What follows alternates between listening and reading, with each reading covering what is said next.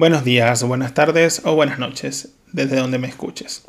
Hola, soy José Gregorio, un médico venezolano y actualmente viviendo en España. Apasionado de las inversiones y los bienes y raíces, te doy la bienvenida a mi podcast llamado Médico Capitalista. Un podcast creado por un médico enfocado al gremio y a todo en general, donde aprenderemos sobre inversiones y bienes y raíces para alcanzar la libertad financiera. Con cada podcast hablaremos de un tema que nos ayudará a entender y acercarnos más a esta meta. ¿Te parece si empezamos con el capítulo de hoy, donde hablaremos de las mentiras sobre el dinero?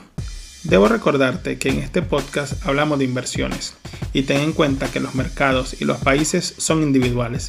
También que toda inversión conlleva un aprendizaje y riesgo de perder dinero, pero la responsabilidad de manejar el dinero es exclusivamente de ustedes. Continuamos con el podcast número 4. El podcast que hoy abordaremos es un tema que no solo debería ser básico para cualquier emprendedor, sino para las personas que quieren la libertad financiera. Hay que tener claros los conceptos sobre el dinero, del cual hablaremos en este podcast. Mentiras sobre el dinero. Desde la infancia, en el hogar, aprendemos sobre el dinero, de nuestro entorno familiar. Lo que obtenemos depende de gran medida de la relación familia, dinero, hijo y aprendizajes. Como tal, ¿qué es el dinero? Es todo aquel activo o bien que generalmente se acepta como medio de cobro o pago para realizar transacciones en la sociedad. ¿Cuáles serían las características del dinero? Debe ser estandarizado debe ser ampliamente aceptado y reconocible. Debe ser divisible. Debe ser fácil de transportar.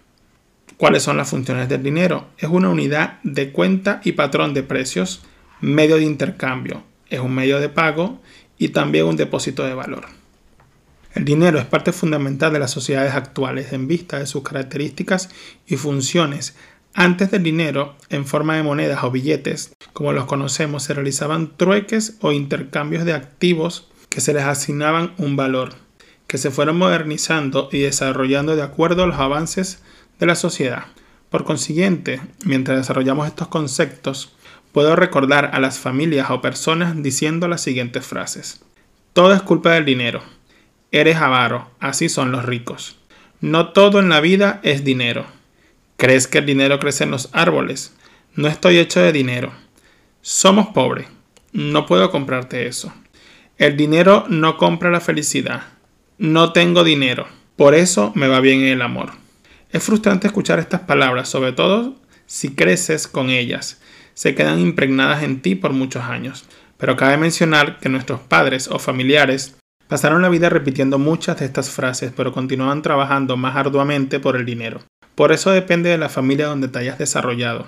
Tendrás una relación acorde a sus convicciones, al menos que una vez adulto te des cuenta de que el dinero no es malo, sino tu relación con éste.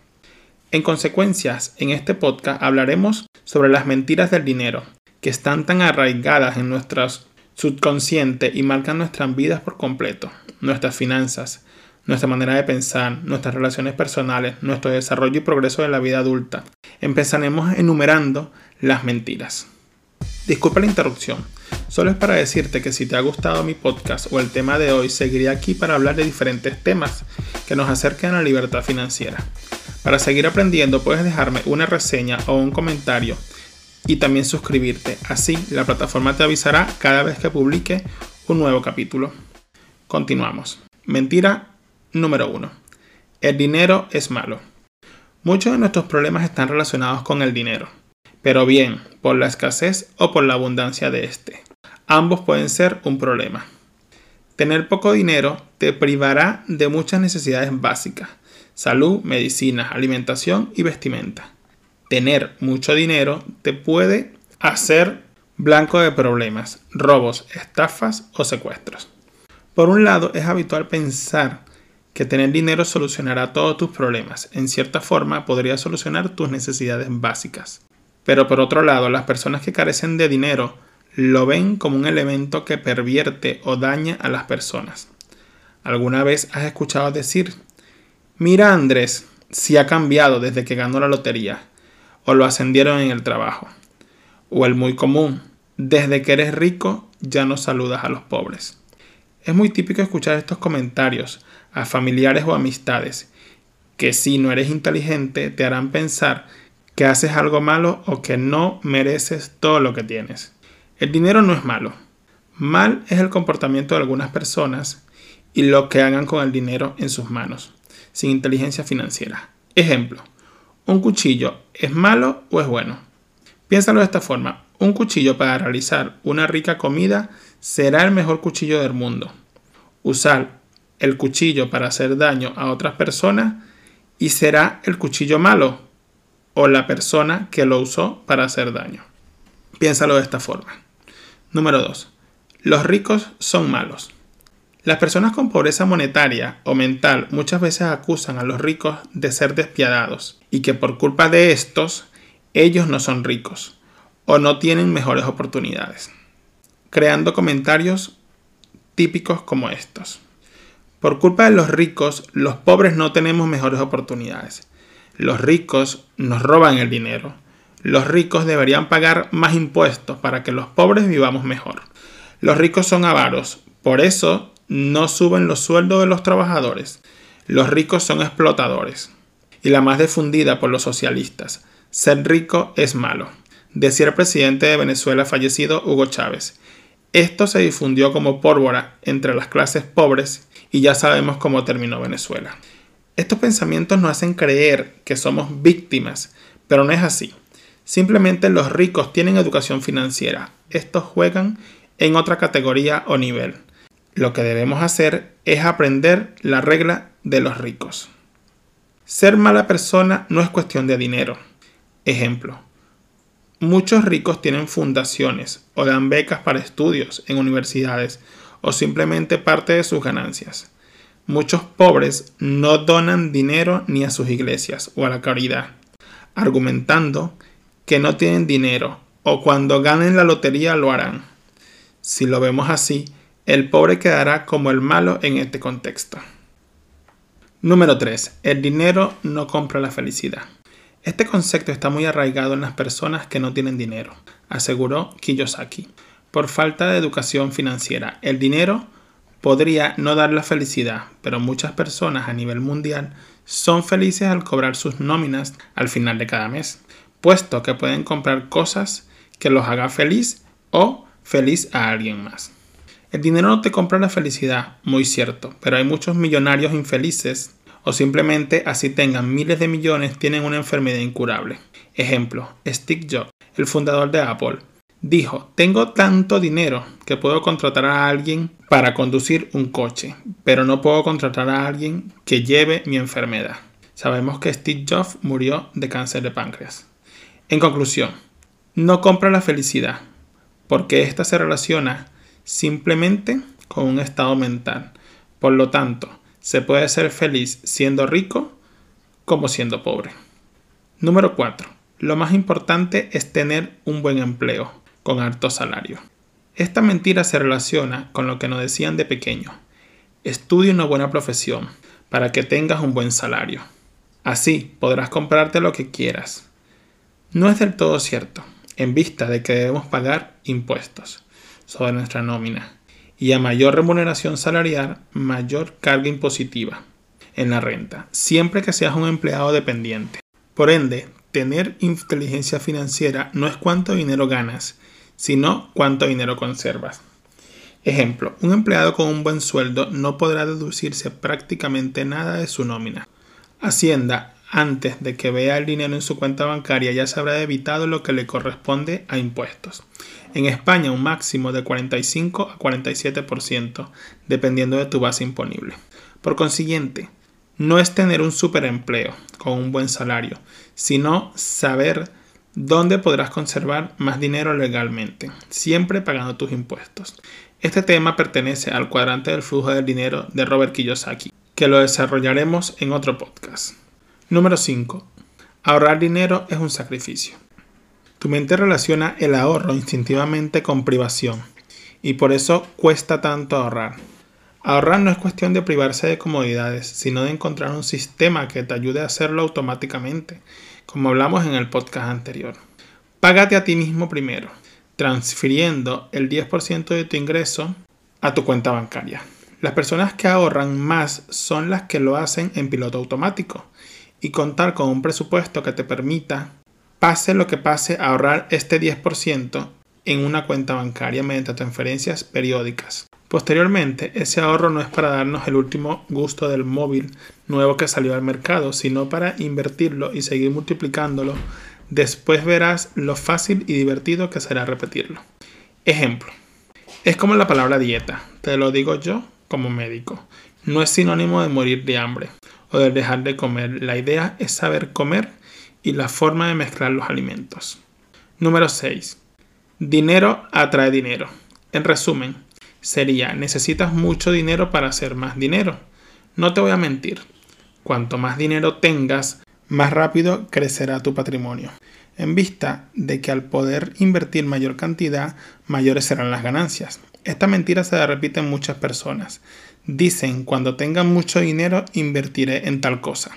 Yo pensaba así hasta hace poco, pero entendí que lo más importante es empezar a hacer dinero así sea poco. Ejemplo, el 10% de 100 euros es el mismo 10% de 10.000 euros. El porcentaje sigue siendo el 10%. Si tienes educación financiera al hacerlo, una vez podrás repetirlo tantas veces como puedas y cada vez con más dinero. Esto se llama interés compuesto. Número 7. Invertir es solo para ricos. Posterior a ahorrar, muchos piensan, este dinero extra que no tenía planificado me compraré el último móvil. Sería una tentación, pero invertir no es solo para ricos. Está muy alejado de la realidad. Esta mentira que repiten muchas personas sin saber que actualmente existen muchas formas de invertir el dinero, incluso desde 10, 20 o 50 euros. Lo único que debemos tener es educación financiera y aprender en qué lo queremos invertir. Ejemplo, una onza de plata tiene un costo de aproximado de 24 euros. 10 euros invertidos en un plan de pensiones o fondo de inversiones mensualmente te darán intereses compuestos. Repito, lo más importante es empezar cuanto antes a educarnos para poder invertir. Número 8. Ahorrar no merece la pena. Muchas personas llenan sus pensamientos con frases de mentira o de autocomplacencia después de cobrar su salario. La vida es muy corta, hay que disfrutarla. ¿Para qué ahorrar si mañana te puedes dar un infarto y morir? ¿De qué te servirá ser el más rico del cementerio? Cuando te mueras no te llevarás nada, hay que gastarlo ahora. Me merezco este gusto, para eso trabajo. Todas estas frases tienen en común ver el ahorro como un esfuerzo privativo. La mayoría de estas personas viven sin llegar al siguiente mes, sin tener que pedir prestado para poder pagar las deudas o inflar sus tarjetas de crédito. Ejemplo, como decimos entre nuestros amigos, estoy a un catarro de quedar en la calle sin un centavo, puesto que si se enferman o se dan de baja médica no podrían pagar todas sus deudas. El dinero es una de las principales preocupaciones de las personas y las familias, o por lo menos una de sus principales fuentes de conflictos personales. Por ende, tener tus gastos cubiertos te da la libertad y estabilidad emocional en muchos aspectos. Número 9. Ahorrar es para el futuro. Muchos jóvenes vemos el futuro tan lejos. Todos tenemos sueños a futuro, pero no nos preparamos para el mismo. Decimos, cuando tenga 30 o 35 años estaré con mi casa, mi coche, mi trabajo estable. Pero cuando te das cuenta han pasado 5 años y vemos que no estamos preparados. Lo digo por experiencia propia. Me sucedió a mí, al graduarme de médico a los 24 años, proyecté muchas cosas. Pero en 5 años todo dio un giro muy rápido. Venezuela se convirtió en un caos, emigré y ahora me tocó empezar desde cero en España. Fuerte, ¿no creen?